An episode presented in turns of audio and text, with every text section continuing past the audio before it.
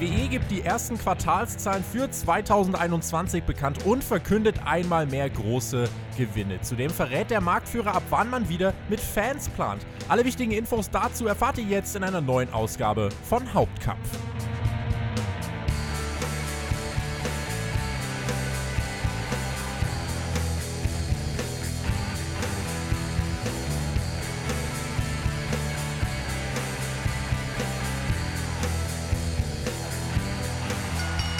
Eine weitere Woche in der Wrestling-Welt ist Geschichte und heute widmen wir uns einem meiner Lieblingsthemen. WWE hat seinen Finanzbericht fürs erste Quartal 2021 vorgelegt und über den, ja, und alle wichtigen Infos darüber hinaus wollen wir doch heute mal sprechen. Mein Name ist Tobias Enke und ihr hört Hauptkampf, euren Wrestling-Talk vom Spotfight Wrestling Podcast. Viermal im Jahr heißt es Zahlen bitte. Viermal im Jahr sprechen wir hier über den Quartalsbericht. Das heißt, viermal im Jahr darf ich Jens an meiner Seite begrüßen, der für die Kollegen von Wrestling Infos seit vielen Jahren eifrig Quartalsberichte von WWE aufarbeitet und daher einer der deutschen Top-Experten ist, wenn es um dieses Thema geht. Was äh, ist der Status quo bei WWE? Wo steht das Wrestling? Über all das werden wir beide heute sprechen, Jens, und ich freue mich, dass du wieder da bist. Einen schönen guten Tag zusammen. Ja, ich freue mich auch. Immer wieder eine Freude, mit dir durch diese Zahlen zu gehen. Ein Fest. Ein Fest für alle Nerds. Ein ist man Fest. super Nerd, wenn man WWE-Fan, also Wrestling-Fan ist und auf sowas steht. Das ist ja quasi nochmal eine Stufe weiter. Das ist ja dann quasi ja. die Blase in der Blase, über die wir jetzt sprechen. Äh, mal gucken, wie lange wir darüber noch sprechen. Ob sie nicht irgendwann platzt. Vielleicht äh, streifen wir das Thema heute auch mal. Ähm, ich weiß, dass diese Podcasts äh, einige Menschen überhaupt nicht interessieren. Äh, die haben jetzt aber schon ausgeschaltet. Insofern, Leute, wir sind auch in unserer eigenen kleinen Spotify-Zahlenblase, in der wir über Zahlen sprechen. Und insofern äh, würde ich sagen, lass uns gar nicht so viel Zeit verlieren. Ähm, die Zahlen an sich, würde ich ja fast aber behaupten, waren dieses Mal gar nicht so mega spannend. Also im Vergleich zum letzten Mal hat Vince habe ich mir aufgeschrieben, wieder ein bisschen mehr geredet. Ansonsten wie immer alles Friede, Freude, Eierkuchen. Äh, was war denn so dein Gesamteindruck? War WWE wieder in seinem Element, den Menschen große Zahlen als noch größer zu verkaufen? Ja, ich meine, ähm, die Zahlen werden halt immer ein bisschen, es, es, wird halt immer ein bisschen weniger, was man bekannt gibt. Das, was man bekannt gibt, das ist ja eigentlich bekannt. Redundant ein bisschen. Ähm, und die waren gut, besser als erwartet äh, oder, oder prognostiziert, drücken wir es mal so aus. Und ansonsten ist es halt ein bisschen, sage ich mal so, ein bisschen das Übliche. Man, ich fand es ich so ein bisschen interessant, dass man ein bisschen auf, den, auf die anderen äh, Sportarten eingegangen ist und versucht hat, das zu verkaufen. Aber dadurch eben halt keine genauen Zahlen über Peacock bekannt sind und jetzt auch nichts mehr über das WWE Network bekannt ist, äh, sind, sind die Reihenzahlen eigentlich zumindest was, was du dir irgendwie ableiten kannst. Und, und von daher war es erwartet gut. Ne? Und mhm. über die Details werden wir ja gleich noch sprechen, denke ich mal. Was ich krass fand, diese jüngsten Entlassungen, die hat man ja quasi äh, gar nicht erwähnt. Also ich weiß nicht, ob ich was überhört habe oder ob es wirklich nahezu gar nichts dazu gab, dass man jetzt zehn Leute, darunter Samoa Joe, vor kurzem vor die Tür gesetzt hat, oder?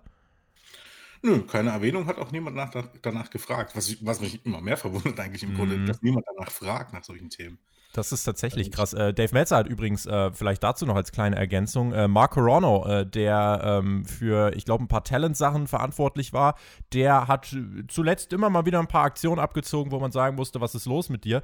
Und äh, der hat jetzt unter anderem Mickey James, hat er noch, äh, die wurde ja auch entlassen und hat ihr dann noch ein paar persönliche Überbleibsel, hat er ihr zukommen lassen. Und zwar in einem Müllsack so stilvoll wie der Marktführer das nun mal macht.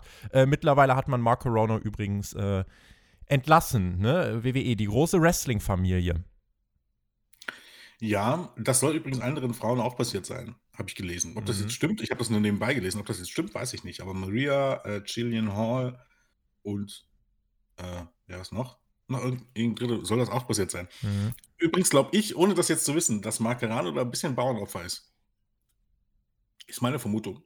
Weil ähm, ich glaube, wenn das stimmt, dass das bei anderen auch passiert ist, dann äh, war das zu einer Zeit, als nicht Marco Romano in dieser Position war, sondern John Laurinaitis, der jetzt wieder an dieser Position sitzt. Hm.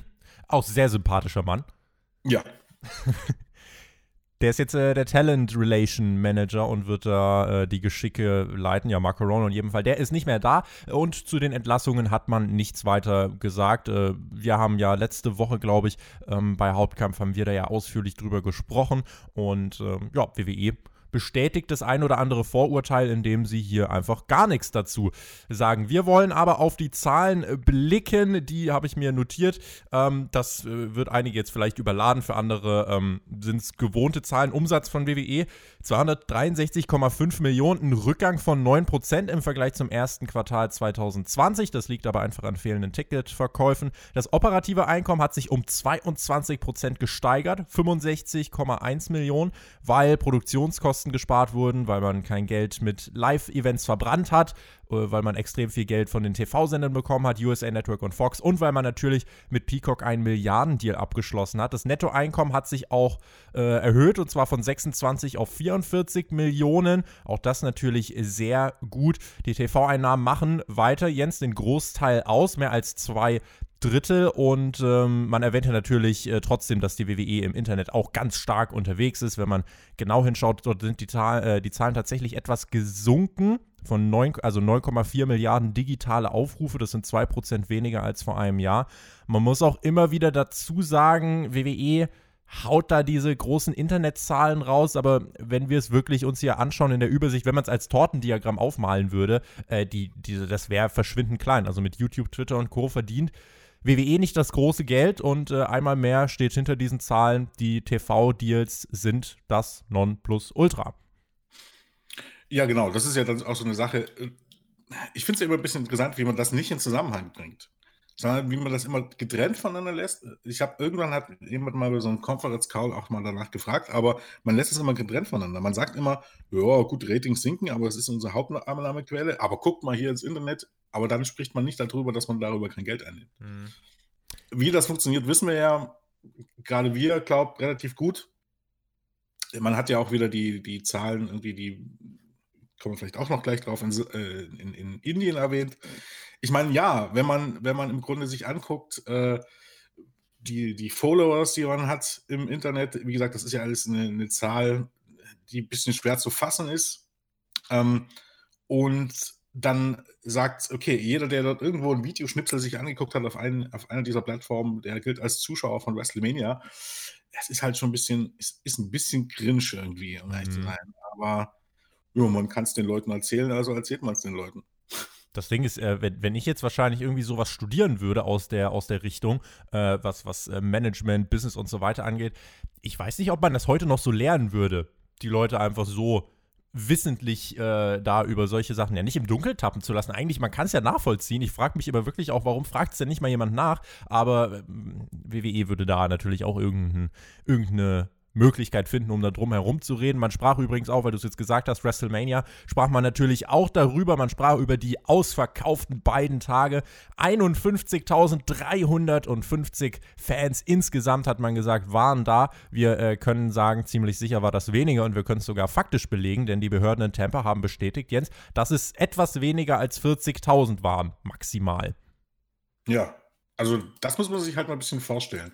Also, wenn ich in diesen Conference-Call setzen würde und ich habe mitbekommen, man kann sich da sogar irgendwie eintragen lassen. Vielleicht mache ich das irgendwann mal. Bitte. Vielleicht einfach, einfach nur ein einziges Mal, weil ich genau wüsste, beim zweiten Mal würden sie mich wahrscheinlich nicht mehr einladen. nicht, weil ich so unglaublich fies wäre, sondern weil ich einfach eine Frage stellen würde. Also, in dem Zusammenhang hätte ich einfach mal die Frage gestellt, ähm, warum es denn eigentlich sein muss, dass man bei solchen Meetings Fake-Zahlen bekannt gibt. Also gut, wir wissen, Vince McMahon sieht diese Zahl an als Teil des Entertainments, aber dieses, diese Conference Calls oder diese Quartalsbekanntgaben sind ja kein Entertainment mehr.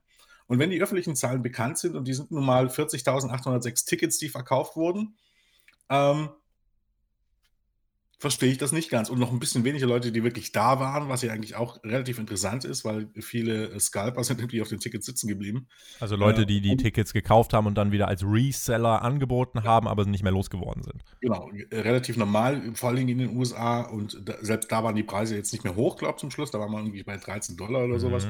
Sind sie aber nicht mehr losgeworden. Ist normal in der heutigen Zeit, muss man nicht drüber reden aber äh, warum man dann irgendwie Entertainment-Zahlen bekannt geben muss, wenn, wenn die öffentlichen Zahlen ja einsehbar sind. Finde ich irgendwie eine schwache Kür, wenn man ansonsten so gut abschneidet.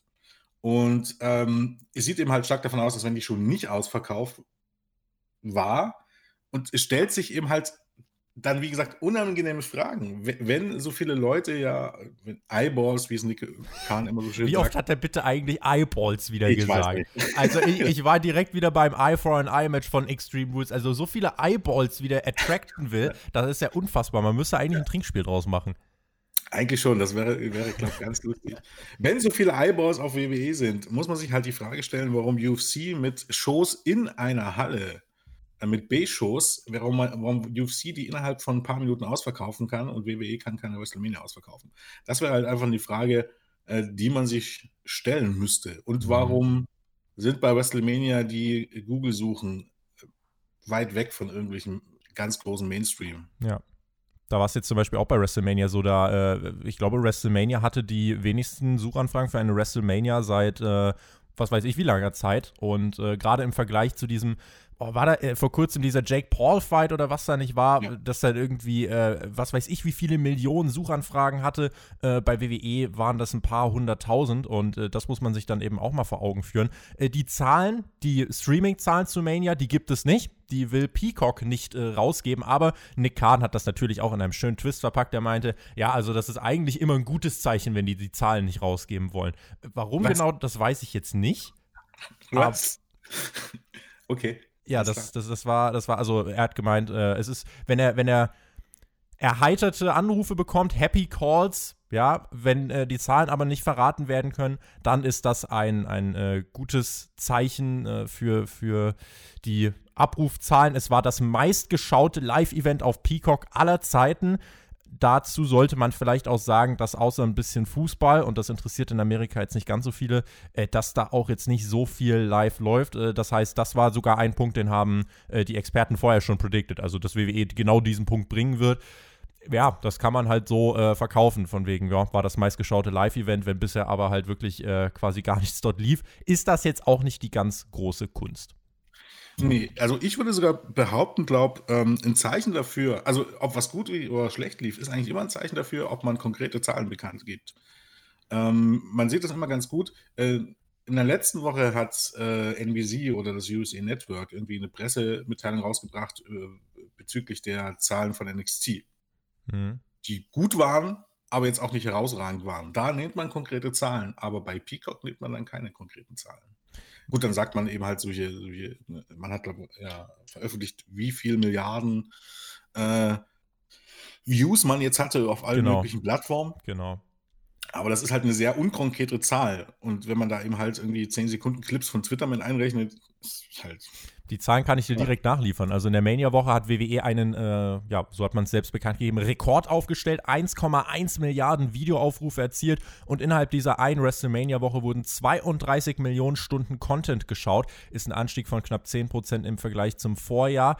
Äh, das wird, denke ich, aber auch viel damit zu tun haben, dass einfach mal viele so äh, nur mal ein Videoschnipsel angeguckt haben, weil, ah, sind Fans wieder da? Wie ist das? Äh, die Frage ist halt eigentlich so, wie viele schalten jetzt halt nicht mehr ein? Ähm, das, äh, das ist eigentlich da jetzt so der, der Punkt. Aber das ist halt irgendwie schon richtig, wie du sagst. WWE haut dann wirklich so, da haut man Zahlen raus, von wegen 1,1 Milliarden Videoaufrufe, Hauptsache irgendwas mit Millionen und Milliarden aber man setzt es nie so wirklich dann ins Verhältnis, äh, wenn es dann darum geht, was wirft das denn finanziell am Ende des Tages ab? Und das ist ja aber eigentlich das, was die äh, auch Anleger interessieren sollte, weil das äh, entscheidet letzten Endes darüber, wie wertvoll ist die, ist die Company. Und deswegen finde ich es tatsächlich merkwürdig, warum dann wirklich keiner mal nachfragt, ja, aber äh, kann es nicht sein, dass das Business im Wrestling gerade trotzdem ziemlich down ist, wenn man sich anguckt, wie äh, UFC zum Beispiel mit einem B-Pay-Per-View krass viele Leute erreicht und ihr äh, mit eurer größten Show des Jahres habt, da, habt da Probleme und gebt uns nicht mal Zahlen bekannt. Das sind schon alles so Sachen, ohne dass wir da jetzt irgendwie blank auf WWE loshaten wollen, die halt trotzdem schon für ein paar Fragezeichen sorgen. Ja, ich, also ich verstehe es halt nicht. Also es gibt ja wirklich Zahlen, auf die man sich alleine konzentrieren kann, die dann wirklich zeigen, dass es gut läuft. Und man muss ja, man muss ja nicht noch Zweifel wecken. Also das ist das halt, was ich nicht verstehe. Mhm. Indem du solche Sachen verkündest, gibt ein paar Punkte. Nick Kahn hat gesagt, also erstens äh, gezweifelt habe ich schon mal, als er gesagt hat oder den Leuten erklären wollte, dass WrestleMania ein, äh, der erste Tag von WrestleMania nur fünf Minuten später begann. Es waren 40 Minuten. Und, je, und, jeder, der WrestleMania geguckt hat und äh, pünktlich eingeschaltet hat, weiß das. Warum muss ich den Leuten erzählen, es waren fünf Minuten? Verstehe ich nicht. Äh, dann hat er erzählt, dass die Zahlen, ähm, die, die TV-Ratings in Indien und im UK äh, quasi durch die Decke gehen, sehr, sehr gut sind. Zu Indien kann ich jetzt nicht viel sagen, das weiß ich nicht. Die Zahlen sind nicht öffentlich. Ich weiß aber zufällig, äh, wer die UK-Ratings veröffentlicht. Und ich weiß, wie die früher aussahen wie die jetzt aussahen. Ich weiß auch, dass das auf, auf BT Sports läuft. Das ist ein, im mhm. Vergleich zu Sky ein relativ kleiner Sender. Aber die Zahlen, ähm, die sind nichts Besonderes. Die sind im fünfstelligen Bereich. Und Raw, SmackDown und äh, NXT zusammengenommen haben nicht so viel wie AEW zugegebenermaßen im Free TV. Kann man nicht ganz vergleichen.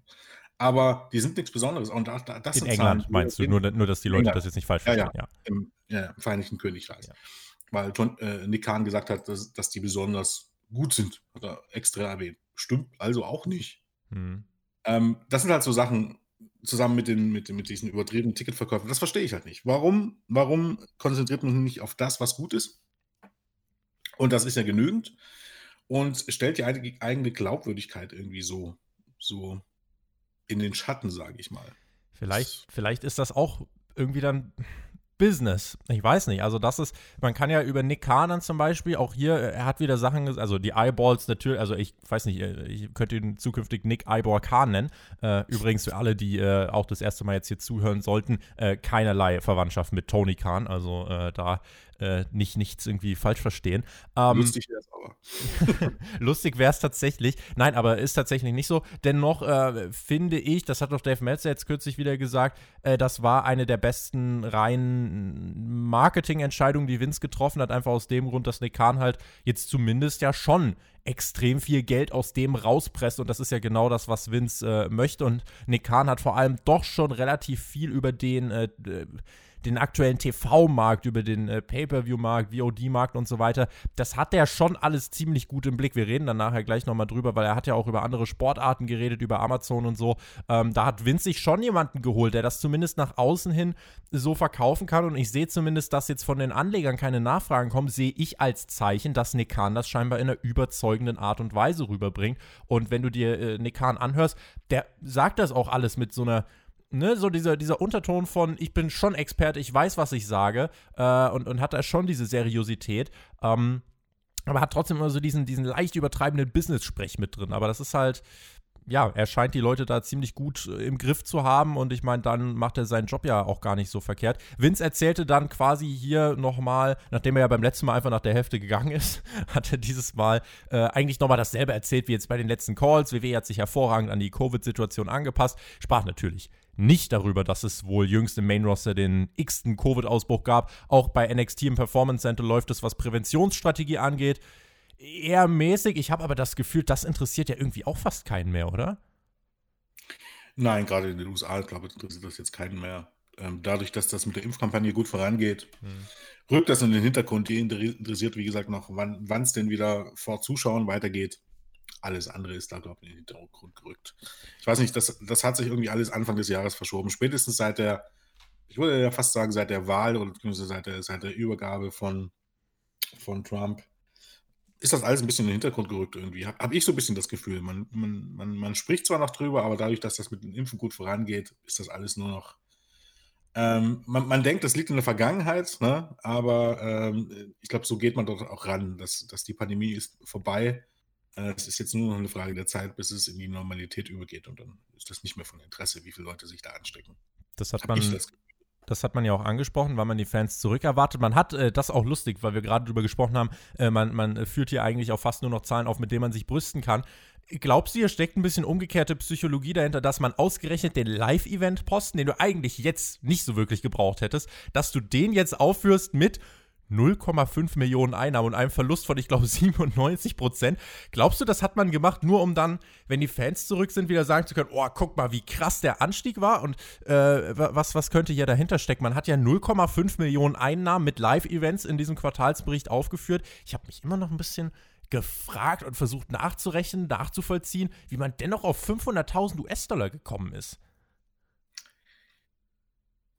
Ähm, Bezahlt man im Thunder Ach, oder bezahlen die bei NXT irgendwas? Aber kommt man da auf 500.000? Weil da sind ja, also wie viele Leute sind bei NXT drin? 100? Ja, kann mich nicht vorstellen. Also für, auf, auf, fünf, weil das habe ich auch schon überlegt, auf 500.000 kommst du dann nicht. Das ist so ein bisschen, das ist so ein bisschen die Sache. Mhm. Mania ist ja hier noch nicht drin. Die Mania-Zahlen sind erst im nächsten Quartal drin. Äh, mit Mania gab es, glaube ich, also da wäre es jetzt eine andere Sache. Äh, aber wo diese 500.000 herkamen, von Januar bis März, hm. Zahlt man für das Thunderdome, Andreas? Ich glaube für, nicht. Für die nee. vielleicht, für Rumble oder so? Nee, ich glaube nicht, nee. Dann weiß ich es nicht, wo das herkommt. Also meine Vermutung wäre, wenn ich solche Statistiken habe, bin ich ein großer Fan von Copy und Paste. Vielleicht ist es da auch so. Weil jetzt mal, jetzt mal ganz ehrlich, ähm, macht ja jetzt keinen Sinn. Also das ist ja, das, also das ist ja jetzt wirklich eigentlich, wäre ja ein bisschen idiotisch zu glauben, dass das nächste Mal könnte man einen Anstieg hinschreiben von 98 Prozent und irgendjemand wäre davon beeindruckt. Also so dumm kann ja eigentlich im Grunde niemand sein.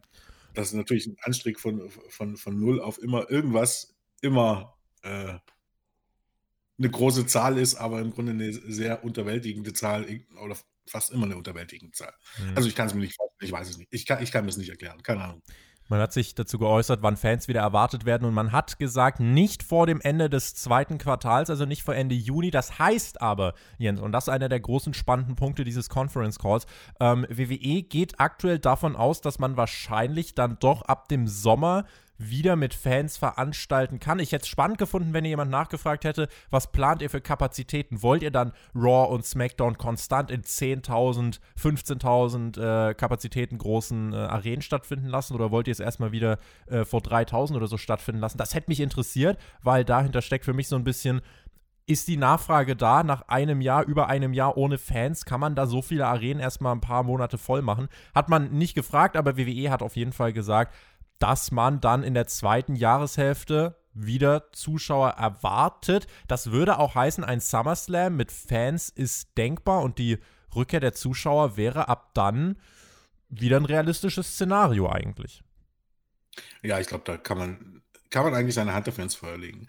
Die Frage wird halt nur sein, ob der SummerSlam der erste Event wird oder ob man es wahrscheinlich schon eher startet. Ich meine, man hat ja jetzt eigentlich schon ein Live-Experiment, wenn man so möchte, äh, mit der UFC. Die haben jetzt demnächst gleich äh, Indoor-Events voll ausverkauft. Mhm. Und dann wird man ja sehen, ob das zu Super Spreader-Events wird. Also UFC nicht. schreibt ja auf die Tickets drauf, im Kleingedruckten bei den AGBs, es könnte sich um Super Spreader-Event handeln und dann ist das scheinbar in den USA rechtlich schon okay. Ja, dann ist das okay. Ne? Ähm, deshalb denke ich, man wird abwarten und ich glaube, auch wenn man auf Tour geht, dann zumindest ansatzweise ähm, wirklich mit voller Kapazität. Ich denke, sonst lohnt es sich einfach nicht. Mhm. Es sind halt nur die Produktionskosten, also den ganzen Kram dort von, von großer Stadt zu großer Stadt zu karren, die sind jetzt nicht so klein. Und ähm, ich glaube, mit halber Halle lohnt sich das schlichtweg nicht. Und solange jemand glaubt, dass, dass es jetzt keinen direkt, also keinen extremen Einfluss haben wird äh, oder keinen Sprung geben wird zwischen dem Thunderdome und ähm, Zuschauern äh, in der Halle in Sachen Ratings, glaube ich, gibt es keine Notwendigkeit, irgendwie das, das, das zu machen, wenn man das halbe Halle einladen kann. Ich gehe mal davon aus, irgendwie im Juli. Wäre, wäre meine Vermutung im Juli, dass man dann irgendwelche, weil ich glaube, zu diesen, naja, wo, wobei, vielleicht, vielleicht sogar schon eher. Äh, stellen wir uns mal vor, dass mit den Impfen funktioniert gut, die NBA Playoffs starten und die Ratings gehen in den Boden. Mhm. Dass man irgendwas schnell noch aus dem Hut zaubert, um ein bisschen Stimmung in die Halle zu bekommen, in der Hoffnung, dass es wirklich dann diesen, diesen, diesen Bump nach oben gibt in Sachen Ratings, wenn, wenn wieder Stimmung in der Halle ist. Äh, glaubst du, glaubst du tatsächlich an diesen Boom? Also glaubst du, dass äh, wirklich sehr viele Leute dann wieder einschalten werden, weil die Fans wieder, wieder zurück sind? Oder äh, glaubst du, dass vielleicht WWE, das ist ja auch die spannende Frage, wer profitiert am meisten davon? Oder glaubst du vielleicht, dass WWE ähm, mit, dem, mit dem letzten Jahr Fans äh, doch so sehr verschreckt hat, dass sie gar nicht mehr einschalten wollen. Was glaubst du, wie, wie groß wird dann diese Differenz sein? Also wa was wäre jetzt eine Zahl? Kann man sagen, da kommen 30 äh, Prozent der Zuschauer zurück, 20, 50? Wovon würdest du jetzt gerade ausgehen? Fünf. Gut. Schade. Naja, ich, ich, ich, ich glaube ich glaub halt einfach, dass vieles auch vom Produkt abhängig ist. Ähm, wenn Zuschauer da sind, ähm, erstens ist das eine Abbildung dafür, wer wirklich ein Star ist. Das ist jetzt alles ein bisschen dünn. Ne? und niemand lässt sich aber auch von diesen Reaktionen im Thunderdome irgendwie stark beeinflussen. Ich glaube, wenn die Zuschauer da sind, das Produkt gut ist und die Zuschauer wirklich Stimmung machen, dann trägt das bei. Dann hat das ein ganz anderes Feeling irgendwie.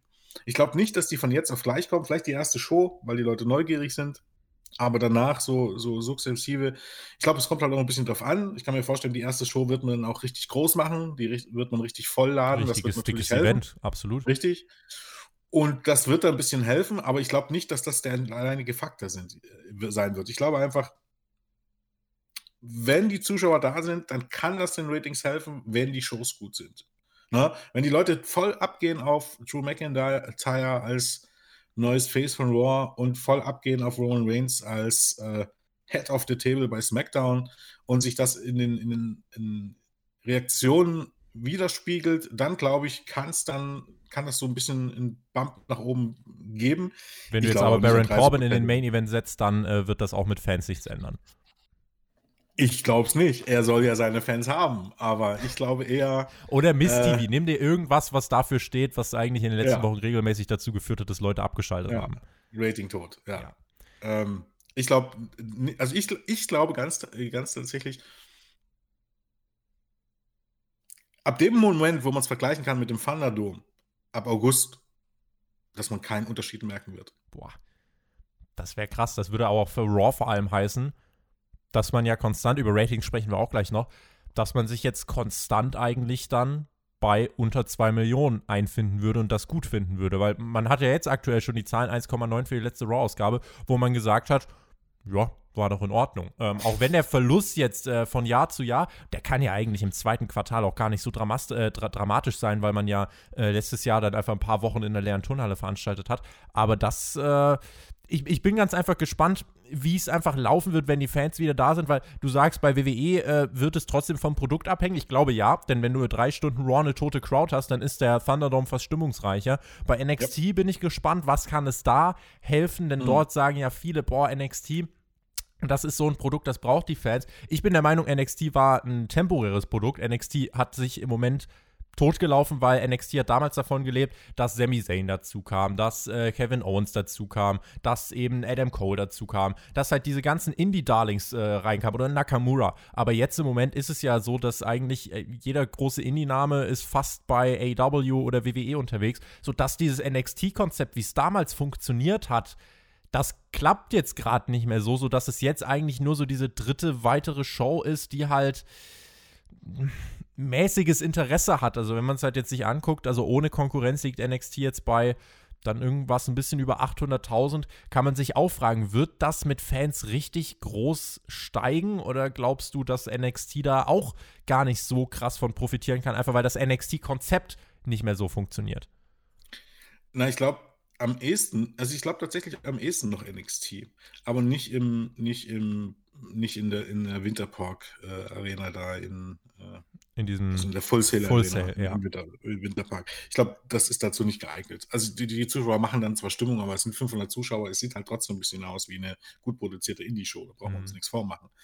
Wenn die auf Tour gehen würden, wie auch immer das aussieht, auch vor, keine Ahnung, 2.000, 3.000 Zuschauern jede Woche, ich glaube, das würde was helfen, weil das Produkt einfach ein bisschen was anderes ist. NXT mhm. leidet halt drunter. Erst war man so, es war halt ein Vorteil, es war ein Vorteil und ein Nachteil, dass man immer diese Rotation drin hatte. Die Leute kamen, waren nach einem Jahr wieder weg.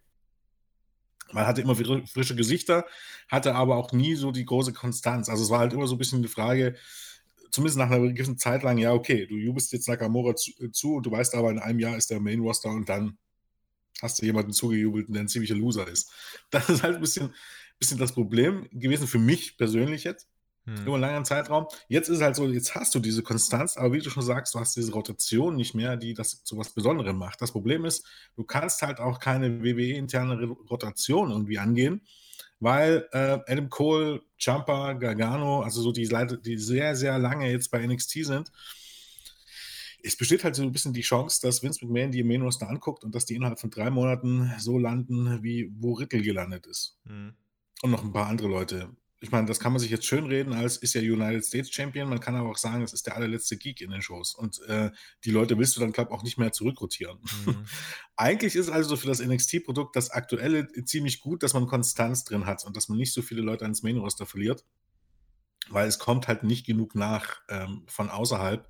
Gerade jetzt in der Phase ähm, hat man eben hat alles schon gut abgegrast ähm, und es gibt halt durchaus auch äh, Konkurrenz, die da äh, mit, mit den Markt abgrast. Und es gibt halt in der Indie-Szene jetzt nicht so, nicht so, nicht mehr so viele große Namen. Glaubst du vielleicht, dass in der Indie-Szene wieder mehr große Namen ähm, auftauchen können, wenn die Fans auch da wieder da sind? Glaub, also wie, wie könnten die, die, wie könnte die Rückkehr der Fans vielleicht auch den Indie-Ligen wieder dazu helfen, größere Stars zu kreieren? Ähm, ja, das wird, das wird helfen. Ich glaube, wenn, wenn, wenn wieder Zuschauer in die Hallen dürfen, ähm, hast du halt dann diese Promotions, die, die wirklich äh, gute Produkte abliefern. Ähm, so, so, so, so, ein Schlüssel ist halt immer PWG und so weiter, wobei äh, Game Changer Wrestling den jetzt schon ein bisschen den Rang abgelaufen hat. Aber mhm. Game Changer Wrestling ist halt ein bisschen sehr speziell. Drücken wir es mal so mhm. aus. es ist halt, ein, ist halt jetzt nicht so, so das Mainstream-Produkt, aber wenn du dir anguckst, äh, viele Leute, die bei Game Changer Wrestling waren in den letzten Jahren, sind jetzt bei WWE gelandet. Die sind aber, die hatten nicht genug Zeit, um so groß zu werden. Also das bedeutet, äh, das Problem ist halt ein bisschen, diese Indie-Stars haben, haben jetzt nicht mehr 5, 6, 7, 8, 9, 10 Jahre, um ähm, groß zu werden, um auch vielleicht mal einen Run bei Ring of Honor oder, na gut, Impact ja, ohnehin nicht unbedingt, aber bei Ring of Honor zu haben, um mal ähm, durch die Welt zu touren, mal in Mexiko, mal in Japan aufzutreten, sondern die sind zwei Jahre da und dann sind sie weg. Hm. Das konnte man ein bisschen in den letzten Jahren beobachten. Ähm, und deshalb wird es halt ein bisschen schwierig. Ich glaube auch, weil WWE das eigentlich nicht verstanden hat. WWE hat nicht verstanden, dass sie davon profitiert haben, dass Leute außerhalb von, von WWE sich einen Namen gemacht haben, Erfahrungen gesammelt hat und nach, mit durchaus einem guten Rucksack an Erfahrungen dann zu WWE gekommen sind und diese Erfahrung dort eingebracht haben. Bei WWE glaubt man ja immer noch, dass man selbst die Wrestler am besten ausbildet. Da kann man übrigens äh, mal schön äh, drüber sich jetzt Gedanken machen. Da, WWE kauft den Indie-Markt leer, ja, also äh, die früheren Indie-Darlings, die sind dann jetzt bei WWE. So, und was sind jetzt äh, große Namen in den Indie-Szenen? Davy Boy Smith, Leo Rush. Ja, das sind Leute, die waren bei WWE, plötzlich sind die wieder außerhalb von WWE, jetzt sind das die Großen. Und da kann man sich fragen, hm, vielleicht hat es WWE auch einfach nicht geschafft, aus dem schon vorhandenen Potenzial ansatzweise was zu machen. Das ist, also ich glaube, das kann, das kann eigentlich wirklich niemand bezweifeln. Denn dass, dass, dass, dass die Ratings sinken und dass die Shows oft so sind, wie sie eben halt nun mal sind, also zumindest wenn wir von Raw sprechen, von SmackDown ein bisschen, aber vor allen Dingen von Raw. Es hat, liegt doch einfach nicht an den Talenten. Mhm. Mehr Talent hatte man niemals im Roster. Äh, wer glaubt, irgendwie in den 80er Jahren oder 90er Jahren hatte man mehr Talent im Roster? Der hat die Shows damals nicht gesehen. Also jetzt mal ab, der, abgesehen von, von, von, von diesen glorifizierten Highlight-Videos, die man so sieht, ne? an Qualität ist das, was man jetzt aktuell hat, auch Wrestlerisch ist das, was man aktuell hat, nicht zu toppen. Ja. Daran liegt das nicht. Und es liegt auch nicht daran, wenn, wenn, ich finde das ja auch, ich finde es so immer so anstrengend, wenn man irgendwie auf Twitter und so in dieser Blase ist und dann ähm, liest man, welcher Wrestler da jetzt bei WWE gescheitert ist und dass er einfach nicht das Zeug zu hat zur großen Bühne. Nee, daran liegt das nicht. Weil, wenn man viele beobachtet haben, die haben schon bewiesen, dass sie genau das Zeug haben, bloß WWE weiß damit nichts anzufangen, weil WWE halt eine Schablone hat, in dem es äh, in, in dem die Wrestler und Wrestlerinnen reingepresst werden und wer da nicht reinpasst, der, der fällt halt raus. Ähm, und da gibt es halt nur relativ wenige, die sich da durchsetzen können. Also das sieht man eben halt wirklich aktuell an Riddle und so weiter. Es ist halt hm. eigentlich normalerweise, hier müsste ja eigentlich der Smiley hin mit dem platzenden Kopf. Man kann es nicht erklären, warum das so ist, wie es ist. Also das ist Anstrengend, ja. ja. Ist anstrengend, äh, ja. sich, sich, das, sich das vor Augen zu führen. Also das äh, einfach nur mal so als Denkanstoß. Vielleicht noch eine äh, grundsätzliche Frage so. Äh, schlummert das Wrestling-Business gerade so vor sich hin? Versuchen die McMahons jetzt nochmal alles an Geld so rauszupressen, bevor sie jetzt dann ihre Firma verkaufen? Äh, oder läutet Tony Khan jetzt mit AEW die Revolution ein? Also da ist ja auch die Sache, wie ist das, wenn Fans zurückkommen? Wir können ja jetzt sagen, dass äh, AEW ja zumindest unopposed, also ohne äh, Konkurrenz es scheint es so, als würde man sich konstant erstmal über eine Million einpendeln. Äh, das würde zumindest, wenn man sich anschaut, wie es jetzt zuletzt mal äh, war, wenn es vorkam, an Post, da ist man ja auch immer in den hohen 900.000ern gewesen, vielleicht auch mal über eine Million. Jetzt scheint es so, als würde man das konstant erreichen und ich glaube, da hat man zumindest ohne NXT-Konkurrenz und mit Rückkehr der Fans gar nicht ganz so schlechte Karten darauf, vielleicht in der zweiten Jahreshälfte dann doch noch mal mit großen Shows vielleicht sogar das Rating aus der ersten Dynamite-Folge zu überbieten. Das würde dann zumindest dafür sprechen, weil das ist ja auch immer der Trend, der immer kommt, so von wegen, ja, alle TV-Produkte verlieren Zuschauer und so weiter AEW hat ja dann irgendwie, äh, was die Zuschauer angeht, dann doch irgendwie einen Anstieg nach zwei Jahren. Und da würde es ja heißen, man hat innerhalb von zwei Jahren für das Wrestling-Produkt mehr Leute dazugewonnen, als man verloren hat. Und das wäre ja dann der Gegenbeweis. Ich habe jetzt gerade hier zum Beispiel die Zahlen vor mir. Nur mal zum Vergleich, was die jungen Zuschauer angeht, hat WWE im Jahr 2020 bei den 18- bis 34-Jährigen 40,4% an Zuschauern verloren. Muss man sich mal vor Augen führen. Ähm, AEW hat im Jahr 2020 18% verloren bei den, äh, nee, neun, gucken wir mal, 29% verloren bei den jungen Zuschauern. Das erholt sich jetzt gerade aber auch schon wieder. Ähm, insofern, das wird auch die spannende Frage sein. Vielleicht profitiert AEW ja dann auch mit am meisten davon, wenn die Fans dann in der zweiten Jahreshälfte wieder zurück sind. Kann ich mir bis zu einem gewissen Punkt durchaus vorstellen, dass es so kommen wird, weil ähm, natürlich ist, ist Wrestling, wenn man so möchte, was jetzt die reinen Zahlen angeht, in den USA an einem Tiefpunkt anbekommen. Aber an so einem Tiefpunkt war man in den 90er Jahren auch schon. Bis dann irgendwas kam oder irgendjemand kam, der etwas anderes gemacht hat. Zum, zum damaligen Zeitpunkt war es erstmal ECW und dann WCW, weil WCW hat erstmal durchaus lange das gleiche gemacht wie WWE und dann lief es auch nicht so pralle. Aber als man sich dann sowohl WWE und, und WCW sich ein bisschen angeguckt haben, wie bei ECW das denn so abläuft, ähm, und einfach ein bisschen auf ein kantigeres Produkt gesetzt hat, ging es wieder bergauf. Und man hatte halt dann die entsprechenden Stars. Und ich glaube einfach, sowas braucht es auch heute noch. Wrestling ist ein, ein ähm, Produkt, was von Stars lebt, von Namen. Und ähm, ein einzelner Star kann da einen Unterschied machen. Hm. Und natürlich auch mehrere Stars. Und es ist eine, wichtig, wie man die präsentiert.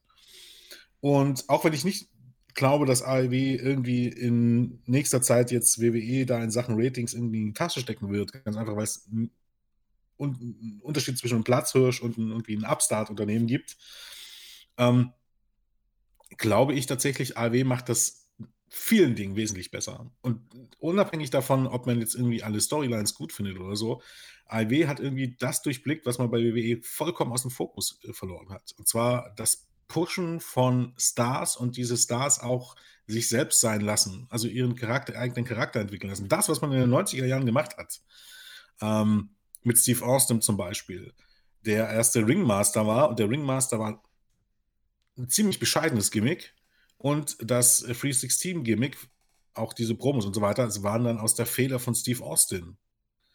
Ähm, und auf diese Idee muss man halt einfach wieder kommen. Weg von diesem von diesen Korsett, was man den Leuten anlegt, bei WE meine ich jetzt, und sie ähm, mehr mit einbinden. Und dann wirst du auch die Möglichkeit haben, vielleicht mal wirklich große Stars zu kreieren und dann kann es auch wieder bergauf gehen. Und AEW ist da auf einem guten Weg. Und du hast schon angesprochen, die letzten beiden Wochen waren da schon ein guter Schritt. Und ich glaube tatsächlich, bis gestern habe ich zumindest noch geglaubt, dass man mit diesem Blood and Guts Match in zwei Wochen, wenn man das Match bringt und dann irgendwie in die erste Stunde noch äh, Kenny Omega und der 5. der 5. Mai macht dir einen Strich durch die Rechnung für alles, was du gedacht hast wahrscheinlich. Ich, was ist denn am 5. Mai? Das ist das irgend so, ich habe das auch nicht ganz verstanden, aber der 5. Mai, das ist wohl irgendein lateinamerikanischer Feiertag und es wird der erste es wird wohl die erste Möglichkeit sein, quasi post-Covid-mäßig wieder in großen Gruppen feiern zu gehen. So. Okay. Und das ist gerade bei jungen Leuten. Tag. 5. Mai. Ja, das, das, kann man, das kann man auch raus, äh, das kann man auch rausfinden. Warte, das kann ich dir auch relativ schnell sagen. Also ich kenne äh, Cinco, de Mayo. Cinco, Cinco de Mayo heißt das. Äh, Annual Celebration held on May 5th. Ähm, Mexican Army's Victory over the French Empire man sucht sich irgendein Datum aus, um halt äh, wahrscheinlich äh, dann Party zu machen. Ich weiß es nicht. Also es ist der erste Feiertag dann scheinbar wieder äh, jetzt seit, seit äh, ja, was weiß ich wie lange, wo man jetzt wirklich wieder Party machen kann. Und bei AEW ist es so, junge Zuschauer, du weißt ja, wie das ist, äh, an solchen Tagen gehen die bei AEW am ehesten flöten. Ähm, man muss gucken, AEW gewinnt gerade extrem viel bei den älteren Zuschauern dazu. Also der Grund, warum AEW gerade über eine Million liegt, ist, dass ältere Zuschauer einschalten und zwar von NXT, nämlich ungefähr 300.000. Ähm, das ist der Grund, warum man gerade über der Million liegt. Ähm, man muss mal gucken, äh, wie das dann jetzt ist, ob dann jetzt noch mehr Ältere einschalten und die Jüngeren aus, äh, outtune, wegschalten. Das wird eine Sache sein, die werden wir mal weiter beobachten. Aber ja, deswegen der 5. Mai man kann nur hoffen, dass irgendwas dahinter steckt, aber ich weiß nicht was. Noch nicht. Ja, also Cinco de Mayo kenne ich halt auch wirklich nur als mexikanischer Feiertag, der da irgendwie in Kalifornien gefeiert wird. Wenn du jetzt aber sagst, das ist der erste Tag, wo die Leute wieder feiern gehen dürfen und das ist wirklich ein Tag, wo die frei haben, das wäre halt ein bisschen so ein Punkt. Wenn die in ganz USA frei haben in den Tag, ja, okay, dann, dann verstehe ich das. Aber ich dachte, das wäre gar nicht so. Aber mhm. da bin ich nicht so drin. Ja, in, so in parts ja. of Mexico and parts of the United States äh, okay. steht hier, to honor the military victory 1862, äh, Napoleon wurde gestürzt. Ähm, mhm. Kann man feiern oder halt auch nicht. Ich, also, na gut, macht schon Sinn, weil ich glaube, Kalifornien und Teile von Texas und so, die gehörten ja auch zwischenzeitlich mal Mexiko, mexikanische Verwaltung und so weiter. Macht jetzt gibt den, jetzt gibt den Leuten noch nicht der, den Anschein, dass wir Allgemeinbildung hätten. Sonst, äh, ja, vor allem, wenn, wenn man dann widerlegt wird. Ist ja auch nur so ein bisschen Wissen von dieser Zeit. Aber ich glaube halt einfach, letzte Woche war da so ein gewisser Maßstab, 1,2 Millionen, 0,44 in der Hauptzielgruppe. Soll heißen, da ging es auch in den, in den, in den Hauptzielgruppen. Ähm, relativ gut hoch. Ich hätte gesagt Blood and Guts und in der ersten Stunde irgendwie Kenny Omega und Carl Anderson gegen John Moxley und Eddie Kingston. Und du hättest gute Chance gehabt, diese, diese, diese, diese allererste Show zu toppen. 1,4 Millionen, ja. Genau, ganz einfach, weil was hatten die letzten beiden Shows gemeinsam? Kein Kenny Omega, kein John Moxley, kein Cody Rhodes. Also zumindest nicht in einem großen Match. Ich will jetzt nicht irgendwie ein Chopper-Match dort sehen. Ja, Cody war gar nicht da zum Beispiel. Richtig, Cody war gar nicht da. Aber das sind drei der ganz großen Draws und auf die hat man bisher verzichtet. Das heißt, da hat man noch durchaus was in der Hinterhand. Ähm, ja, warten wir es mal ab. Also ich glaube auch, man wird sich jetzt über eine Million einpegeln und ich glaube, es wird zumindest in der Hauptzielgruppe, ich gehe mal zumindest im mittleren, also, also 0,35 oder so, das ist ein bisschen mehr als vorher. Ich denke mal, da wird man sich jetzt einpegeln. Und äh, wenn man es geschickt anstellt, gute Shows irgendwie äh, auf die Beine stellt und dann ähm, auch den, den Moment nicht verpasst, wenn die Zuschauer wieder in der Halle sind. Ich glaube, da kann man Raw schon in den ein oder anderen Wochen relativ auf die Pelle rücken. Und es geht ja in erster Linie um die Hauptzielgruppe, nicht um die Gesamtzuschauerzahlen, denn äh, es ist eine wesentlich ja. größere Meldung, wenn AEW Raw schlägt, denn der Grund, warum Raw große TV-Deals bekommt, ist äh, das Abschneiden in der Hauptzielgruppe. Wenn AEW jetzt dann Raw schlägt, äh, ihr wisst ja, dass AEW äh, deutlich weniger Geld für sein TV-Produkt bekommt als Raw, dann würden die Leute beim USA Network schon mal nachfragen, ähm, wie kann das denn sein, dass dieses Produkt von TNT mehr junge Leute erreicht als wir äh, und warum geben wir euch so viel Geld dafür? So ungefähr, das wäre dann mal die spannende Sache. Aber Jens, lass uns zurückkommen zum Quartalsbericht, über den wir eigentlich reden wollten. Äh, ich habe gerade was gemacht, was ich sehr selten mache im Podcast, einfach mal die Diskussion offen laufen lassen, aber ich finde, äh, das war gerade sehr sehr spannend, diesen Exkurs zu führen, einfach um zu wissen, wo ist das Wrestling gerade und wo kann es hingehen. Lass uns noch zusammenfassen. Merchandise-Zahlen bei WWE, um da zurückzukommen, die äh, sind natürlich weiter stark. Man rechnet damit auch im Laufe des Jahres, hat man nicht gesagt, aber davon ist auszugehen, äh, dass man nochmal in Saudi-Arabien veranstalten wird. Das heißt, da kommen auch nochmal 50 Millionen rein. Eigentlich, was nur dazu kommt an Mehrkosten mit den Fans, ist halt wirklich dann wieder die, die Produktionskosten fürs Touren. Und wie du gesagt hast, deswegen will man wahrscheinlich auch ganz auf Tour gehen, denn es lohnt sich nicht, wenn nicht irgendwie äh, 7000, 8000 Leute mindestens ein Ticket kaufen. Und deswegen bin ich da gespannt, wie das laufen wird. Aber sonst gibt es jetzt zumindest nicht allzu viel Grund zur Annahme, dass die Geschäftszahlen von WWE im Laufe des Jahres drastisch sinken, es sei denn, man hat da irgendwie vor, nochmal ganz groß irgendwas zu investieren. Aber im Moment sieht es nicht so aus, als würde man investieren. Äh, weder, in, weder gedanklich und kreativ in die Shows noch außerhalb, was das Marketing angeht, sondern man verkauft ja gerade in erster Linie. Und äh, da ist Nick Khan ja jemand, der das gerade sehr gut anführt. Ähm, das heißt, wenn wir so auf die äh, restlichen Zahlen in diesem Jahr dann noch vorausblicken, ist jetzt nicht damit zu rechnen, dass die irgendwie dramatisch fallen werden, ne? Nein, das glaube ich nicht. Also die werden jetzt auch in den nächsten Jahren wahrscheinlich immer wieder weiter steigen. Man muss halt immer ein bisschen so sagen, wo, also wo kann denn hier ein Einbruch kommen? Also ja, bei den TV-Zahlen und so weiter nicht. Das wird äh, im Grunde eigentlich nur immer mehr. Wo kann ein Einbruch kommen? Man wird irgendwie das neue Hauptquartier bauen. Da wird man nochmal ordentlich Geld raushauen. Mhm. Und äh, wenn AEW sich halt gut schlägt, wird man wieder damit anfangen, äh, auslaufende Ver äh, Verträge mit sehr, sehr viel Geld zu studieren. Äh, das, ich glaube, die Entlassung letzte Woche, zumindest von Samoa Joe, hätte es nicht gegeben. Äh, einen Tag später nicht mehr gegeben, mhm. glaube ich. Ähm, aber ansonsten ist das halt bulletproof, wie man so schön sagt, oder? Also da kann man im Grunde nichts falsch machen. TV-Verträge bis 2024, meine ich, ne? Oh. Laufen die jetzt dann Peacock-Deal bis 2025. Mhm. Also bis dahin hat man garantierte Milliarden-Deals laufen. Ja, das Problem ist halt einfach ein bisschen, dass, dass, dass man wahrscheinlich schon wieder an einem Punkt angelangt sind, wo sich die Anleger schon wieder dran gewöhnt haben. Also die gehen jetzt halt davon aus, dass das immer mehr wird und wenn es dann mal irgendwann nicht mehr mehr wird, wird das gleich mit irgendwie mit sinkenden äh, Aktienkursen irgendwie bestraft. Das mhm. ist halt so ein bisschen das Bittere. Aber davon abgesehen, weiß man, was man bekommt. Drückt man es mal so aus. Mhm. Man weiß nicht, wie die Aktie darauf reagiert, aber man weiß, was man bekommt. Und von daher eigentlich eine sichere Sache. Nick Khan hat sich auch zu NXT nochmal kurz geäußert, meinte, der Senderplatzwechsel, der äh, hat nichts mit AEW zu tun. Äh, es geht natürlich darum, Eyeballs zu attracten, ja, die guten alten Eyeballs. Und er meinte, es geht darum, dass NXT so viele Leute wie möglich sehen. Ist halt Quatsch, dass er das erst jetzt sagt, nachdem AEW mit NXT 1,5 Jahre lang feucht den Boden gewischt hat. Äh, insofern kann man das auch, wenn man jetzt die Sache verfolgt, äh, kann man einfach nur sagen, so jetzt haben sie halt so lange auf den Deckel bekommen, bis sie nicht mehr anders konnten eigentlich. Na, man muss, man, man muss ja aber dazu sagen, zumindest das, was Nick Khan gesagt hat, klingt einfach glaubwürdiger als das, was Triple H gesagt hat. das, das muss man ja nochmal dazu sagen. Nick Khan hat gesagt, es ging darum, äh, more eyeballs, was ja richtig ist. Ja. AIW war eine zu große Konkurrenz, Senderplatzwechsel, mehr Leute schauen das. Hat er so nicht gesagt. Gewinn. Aber nee, ist ja logisch. Aber nee, muss er ja auch nicht sagen.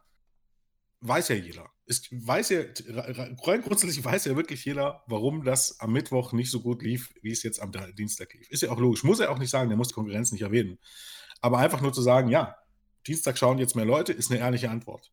Eine sehr unehrliche Antwort ist es hingegen, ähm, zu sagen, es gab keinen Krieg nach all dem, was man weiß. Also da muss man ja komplett verquer sein, wenn man Einen glaubt, imaginären keine... Krieg, das war der genau. Wortlaut von Triple H. Und dann versuchen den Leuten zu erklären, dass man jetzt gewechselt ist, weil Dienstag der bessere Tag ist. Wenn Dienstag der bessere Tag ist, warum bist du im Oktober 2019 nicht auf den Dienstag gegangen? Erklärt es mir jemand? Und um Gottes Willen wissen die alle nicht, was ein Lead-In-Produkt ist. Ob ich nämlich, ob Freitag jetzt Raw läuft und ich Freitag bei Raw eine Show für den Mittwoch, für den Dienstag, für den Donnerstag oder den Freitag bewerbe, ist vollkommen egal. Eine Lead-In-Show bedeutet, das ist die Show, die um 20 Uhr läuft und die Einfluss hat auf die Show, die nach dem Ende zum Beispiel 22 Uhr läuft. Also das bedeutet, uh, was nehmen wir an? Im, Im, Moment ist AEW eine Lead-In-Show für die MMA Promotion One, die direkt im Anschluss auf TNT läuft. Mhm. Und umso größer im Grunde diese Lead-In-Show ist, umso mehr Zuschauer gibt man ab an die nachfolgende Schuhe. Umgekehrt Show, hatten wir Minuten. bei AW jetzt schon das Beispiel, dass dann vorher ein großes NBA-Game oder sowas lief. Ja. Das war dann der, das Lead-In genau. quasi für AEW, sodass dann quasi von den drei Millionen, die NBA schauen, in den ersten Sekunden von AEW diese Leute auch noch da sind. Richtig, genau. Und dementsprechend ist Raw keine Lead-In-Show für NXT. Nee. Ende der Geschichte. Ja. ich, ist, ich, wie gesagt, das ist so frustrierend, den Leuten manchmal zuzuhören. Also, ich weiß nicht, wissen sie selbst nicht, was es ist, oder glauben sie wirklich, den Leuten alles erzählen zu können? Also, ich finde das jetzt auch keine große Story.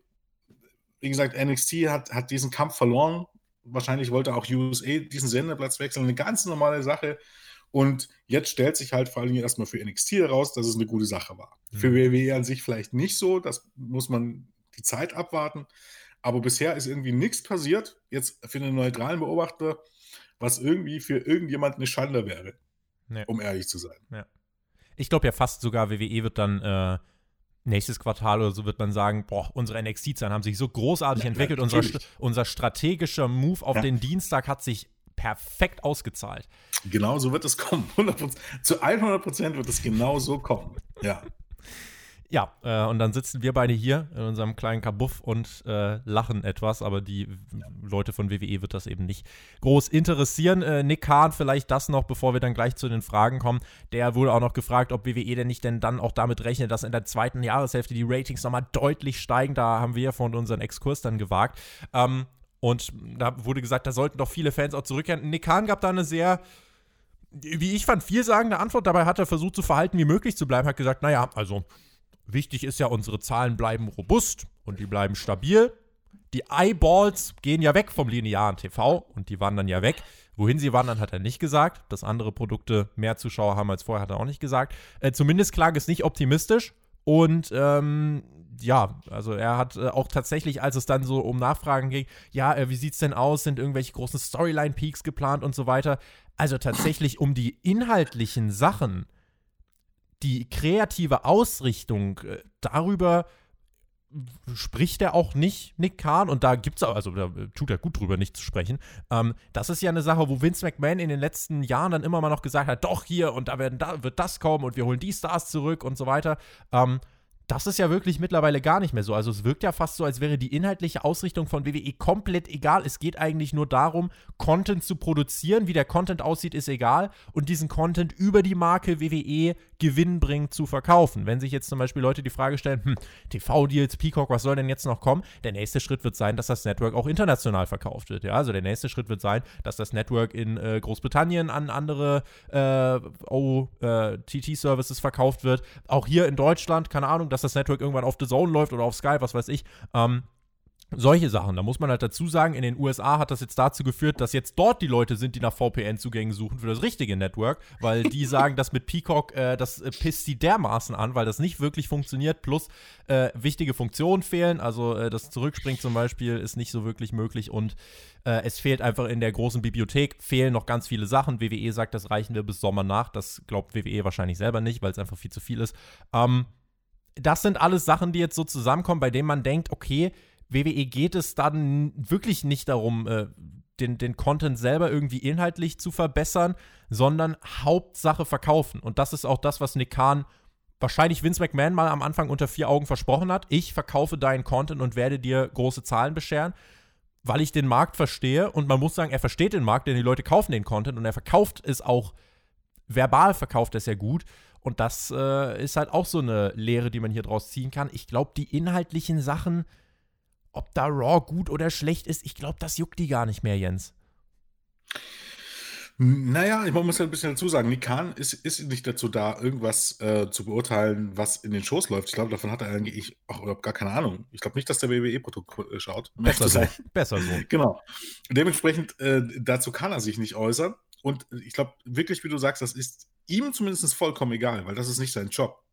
Und er weiß, er hat darauf keinen Einfluss.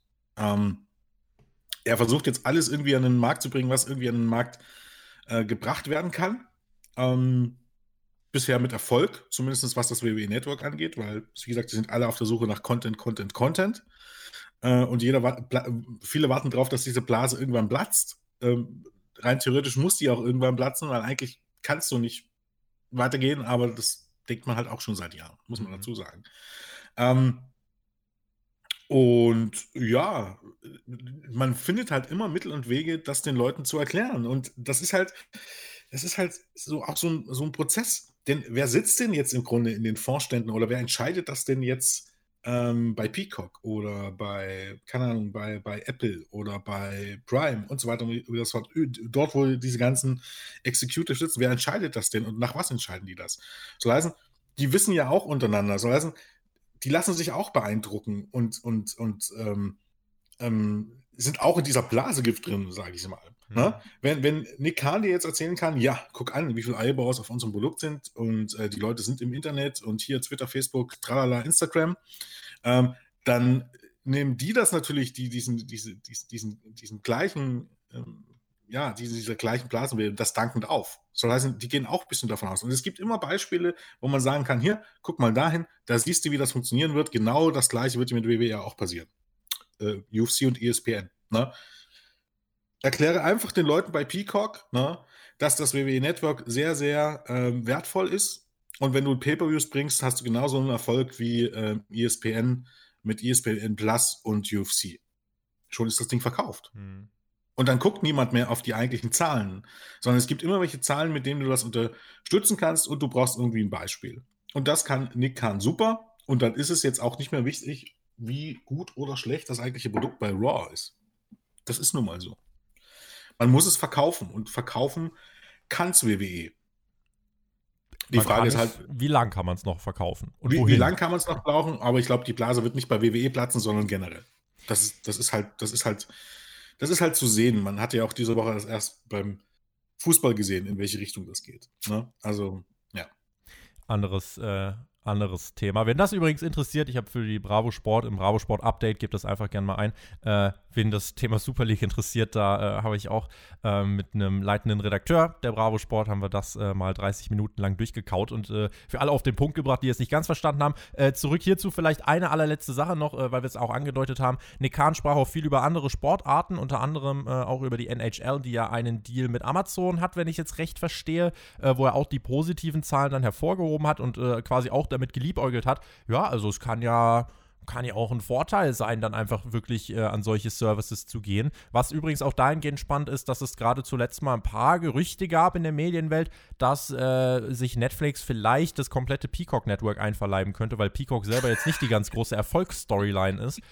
Dann würde halt Raw auf Netflix laufen. Das ähm, wäre ja auch spannend. Aber zumindest sowas in die Richtung muss man ja sagen, das deutet Nick Khan ja an, wenn er da sowas, äh, sowas anspricht. Ich verstehe das System halt nicht, weißt du? Also im Grunde, also du hast das WWE Network, verkaufst das an Peacock und Peacock wird dann von Netflix gekauft. Ist halt, wie gesagt, also für, für den Normalsterblichen ist dieses Geld und Hinterhergeschiebe einfach nicht mehr nachvollziehbar. WWE. Ich würde halt sagen, Netflix hat ja, hat ja, was weiß ich, wie viele 100 Millionen Abonnenten. Guck mal, wie viele Eyeballs wir attracten. Ja, richtig. Na gut, Netflix ist aber, also äh, zu allen anderen Streaming-Diensten ist Netflix die Goldgrube. Da kannst du ja erzählen, was du willst. Das Problem ist halt, das Programm bei Netflix ist sehr groß. Mhm. Nur weil du auf Netflix bist, heißt noch nicht, dass du irgendwie gefeatured wirst. Richtig. Aber WWE hätte natürlich den Vorteil. Braucht man natürlich nicht drüber reden. Aber ja, na, ja, wie gesagt, es ist. Ähm, man wird, man wird, man wird, diese Blase wird nicht schnell zu Ende gehen und NHL ist auch ein, ist auch ein gutes Beispiel. Wenn du dir jetzt nicht mal die Ratings anguckst von NHL auf ESPN äh, und auf äh, diesen NBC Sports Network, holy. Hm. Das, also, äh, die kommen, also diese, nee, letzte Woche, glaube ich, das Spiel, was diese Woche auf NBC äh, Sports Network gegen NXT lief, hatte im Grunde die gleichen Zuschauerzahlen oder fast ein bisschen drüber die Impact Wrestling irgendwie auf, äh, auf Essex TV hat. Also das ist gar nichts. Aber man muss halt, man muss halt die Masse sehen. Und das ist halt Gold für einen Streaming-Dienst. Das sind halt unendlich viele Spiele. Ne? Es kommt nicht darauf an, wie, wie viele Ratings oder wie viele Zuschauerzahlen so ein einzelnes Spiel hat. Das ist gar nichts. Ja. Da sprechen wir mittlerweile von 200, 200 bis 300.000 und Ratings sind Hauptdrucke von 0,04 bis 0,15 oder so. Das ist nichts. Aber es ist halt die Masse der Spiele und das Masse an, äh, die Masse an Content und die kannst du halt gut mit Streamingdiensten entwickeln und da kannst du halt dann durchaus mal deine, äh, die Einnahmen aus den TV-Rechten verdoppeln, obwohl du die Zahlen eigentlich, eigentlich, wenn du nur alleine hinguckst, eine Katastrophe sind. Lass uns noch durch die Fragen gehen im Schnelldurchlauf, die hier gestellt worden sind. Vielen lieben Dank an alle, die das äh, wahrgenommen haben auf Patreon. Patreon.com slash Spotfight Podcast, das ist eure Anlaufstelle. Dort könnt ihr nächste Woche auch bei Hauptkampf, ähm, wobei, nee, nächste Woche kommt ein Special. Nächste Woche, das kann ich jetzt schon ankündigen, wird es ein Hauptkampf-Special geben und zwar ein Interview mit einer angehenden Wrestlerin, die unter anderem mit Penta El Cerro Miedo trainiert. Das nur mal so. Äh, könnt ihr euch schon mal in den Kalender eintragen. Das wird nächste Woche kommen. Äh, könnt ihr auch im Community-Tab bei uns einfach mal verfolgen, was äh, da geplant ist. Und da wird eben diese Hauptkampfausgabe dann nächste Woche erscheinen. Und dann könnt ihr in der Woche darauf wieder für Themen abstimmen. Ähm, und Fragen stellen könnt ihr natürlich auch jederzeit, so wie Zackplay das gemacht hat. Hat AEW eigentlich auch Quartalszahlen? Und wenn ja, warum redet da keiner drüber? Äh, nein, das wurde auf Patreon auch schon richtig gestellt. Äh, AEW äh, ist kein Börsenunternehmen und muss deswegen keine Zahlen veröffentlichen öffentlichen. Marzipano schreibt, ich finde es schade, dass AEW so viele Tag Team Matches bringt. Fände es schöner, wenn es mehr One-on-One-Matches geben würde. Ähm, das ist eine Kritik, die es in den letzten Monaten öfter gab, auf die man aber, finde ich, Jens, jetzt in den letzten Wochen doch eigentlich eingegangen ist. Ne? Also viel, viel mehr Singles-Matches fand ich. Ähm, das, das finde ich, ist eigentlich im Moment ein ganz guter Mix. Und wenn Tag Team Matches kommen und die so abreißen wie Death Triangle gegen die Young Bucks, dann nehme ich das auch mit Kusshand. Ja. Na, ich glaube ich glaub halt, ähm, viele Wrestling-Fans, die nur WWE kennen, sind oder die nur das amerikanische Wrestling kennen, sind das nicht gewohnt. Und es gibt aber einen guten Grund, warum man das so macht, wie man das macht. Halte dir die Big Matches für die Pay-Per-Views und die großen Weeklies frei, und das sind nun mal die Singles-Matches, und steck die Stars trotzdem in Tag-Team-Matches. Das ist ein Konzept, was sich für New Japan und viele andere Promotions sehr gut bewährt hat. Mhm. Es gibt einen Grund, warum man das so macht. Und ähm, man sieht vielleicht auch in den aktuellen Ratings, dass das wirklich einen guten Grund gibt. Man muss halt ein bisschen dazu sagen, welche Vorteile hat es denn, dass du Singles-Matches einfach nicht verbrauchst. Das bedeutet, du kannst große Stars bringen, ohne eben halt dann gewisse, gewisse One-on-One-Matches sinnlos rauszufeuern für nichts und wieder nichts. Du Die kannst vor allem auch jetzt in so einem. Six-Man-Tag, kann Kenny das auch mal verlieren, ohne gepinnt zu werden. Nur um das, also so, So. kannst du auch Fäden aufbauen. Richtig, so sieht's aus. Und ähm, du hast halt wirklich diese großen Matches immer in der Hinterhand und gerade wenn du irgendwie, wenn, wenn du immer noch auf dieses Pay-Per-View-Konzept setzt, ist das eine ganz wichtige Sache. Und du hast immer die Möglichkeit, für Ratings bestimmte Peaks irgendwie voranzutreiben. Ne? Chris Jericho King, MGF, egal wie viel, theoretisch wie viel Tick die Matches du zwischendrin bring, bringst, das wird immer noch was sein, was zieht beim Pay-Per-View Ja. oder bei irgendeinem TV-Special. Ja. Ähm, Verstehe schon, dass man das nicht so richtig gewohnt ist. Ne?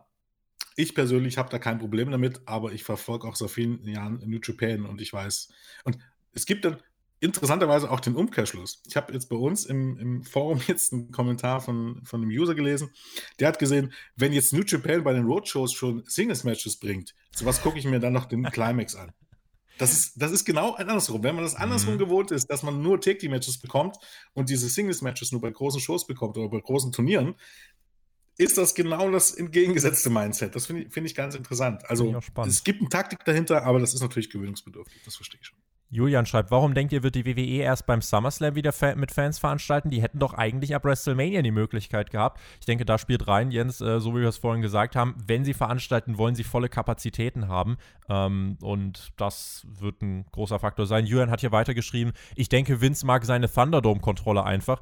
D vielleicht auch ein Faktor, aber Vince mag auch Geld. Insofern, äh, das wird auch, eine, wird auch eine Rolle spielen. Ähm, aber wie wir es vorhin gesagt haben, wenn es wieder möglich ist, mit vollen Kapazitäten zu veranstalten, und das sieht so aus, als wäre das der Juli, ab dann dürften die Fans wieder dann voll zurückkehren. Und der Grund, warum man es jetzt nicht macht, ist eben, dass die vollen Kapazitäten noch nicht möglich sind und dass eben die Produktionskosten dann zu hoch wären. Genau, es wurde im Grunde alles erwähnt jetzt. Zum einen liebt Vince den Thunderdome, das heißt, da kann man die, äh, die Zuschauerreaktion gut regeln. Und wenn es sich dann einfach nicht lohnt, auf Tour zu gehen, weil man damit kein Geld verdient, sondern weil man bestenfalls irgendwie äh, ja, eine schwarze Null schreibt, gibt es keinen Grund, auf Tour zu gehen. Ein anderer Julian hat gefragt, welcher Kader von WWE, also SmackDown, Raw, NXT, hat das meiste Potenzial? Lieber Julian, ich kann dir sagen, dass äh, du als Patreon-Supporter bald in den Genuss kommen wirst in den nächsten Wochen, denn wir leiten wieder Kaderanalysen ein von Raw, SmackDown, NX, äh, NXT und auch AEW. Die werden da in den nächsten Wochen aufgezeichnet und werden dann für euch kommen. Und da wirst du genau diese Frage beantwortet bekommen. Und die letzte Frage kommt äh, von Maurice. Gibt es noch weitere Marktwerte zu veräußern oder ist der Peacock die, die letzte große Einnahme und WW wird WWE nach Ablauf des Deals die Gelder äh, verlieren und wird dort finanziell deutlich was zusammenbrechen? Hm, ne? Das ist so die Frage. Wir haben jetzt eigentlich schon lange gedacht, so wie die Ratings sich entwickeln, müsste es weiter nach unten gehen. Aber WWE kriegt trotzdem immer mehr. Das Ding ist, das wird kein, das ist kein sich selbst erhaltendes System. Das ist was Temporäres. Die Frage ist, wie lang noch? Na, ich, ich, ich glaube, das wird schon noch ein paar Jahre weitergehen, aber es ist doch eigentlich abzusehen, dass das mit den Streaming-Services so in dieser Form nicht ewig gehen kann. Die Leute können nicht für, für zehn verschiedene Streaming oder werden nicht auf Dauer für zehn verschiedene Streaming-Services zahlen. Es wird, es wird zu viel. Und irgendwann wird der Punkt kommen, wo irgendwas davon platzt und dann wird sich das auch irgendwie ein bisschen regulieren wieder. Aber das weiß niemand, ob das, ob das äh, drei, vier, fünf oder zehn Jahre dauert. Es weiß halt einfach überhaupt niemand. Hm.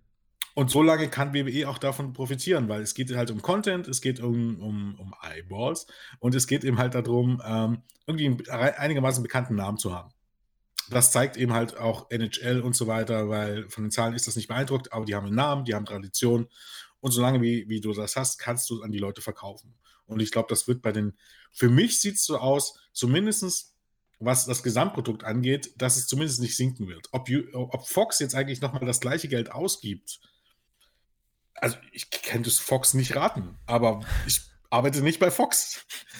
Ich, ich glaube tatsächlich eher ein Streamingdienst würde, hätte, könnte mehr Interesse daran haben, irgendwie SmackDown-Rechte sich zu kaufen als Fox. Für Fox gibt es keinen triftigen Grund, nochmal so viel Geld für dieses Produkt auszugeben. Aber, wie gesagt, wir werden das in einem der nächsten Quartalsberichte vielleicht mal besprechen. Du, vielleicht in ein paar Jahren, wenn es darum geht, TV-Verträge werden verhandelt. Äh, ja. Da werden wir uns wieder hier hinsetzen und werden uns wieder hören. Und wir werden uns in diesem Jahr noch mindestens äh, dreimal noch hören. Ne, zweimal noch hören. Dreimal noch hören. Der, ja. ja wobei der Gesamtkonto. weil das dritte Mal wäre ja wahrscheinlich dann nächstes, nächstes Jahr. Mhm. Auf jeden Fall, wenn wir das nächste Mal sprechen, können wir euch hoffentlich sagen, ja, die Fans, die kommen zurück oder sie sind vielleicht schon zurück. Schauen wir mal.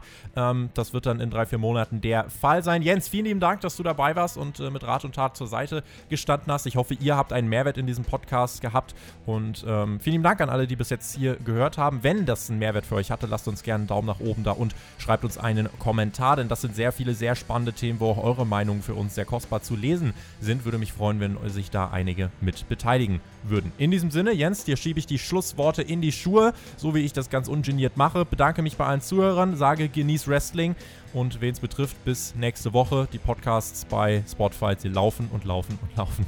Und in diesem Sinne sage ich, macht's gut, auf Wiedersehen. Tschüss. Ja, ähm, ich möchte mich natürlich auch noch bedanken. Äh, hat wieder sehr viel Spaß gemacht. Äh, mit Tobi über die Zahlen zu philosophieren. Ähm, ja, bleibt gesund, ähm, passt auf euch auf, schaut Wrestling und äh, wir sehen uns dann sicherlich in so circa drei Monaten. Tschüss.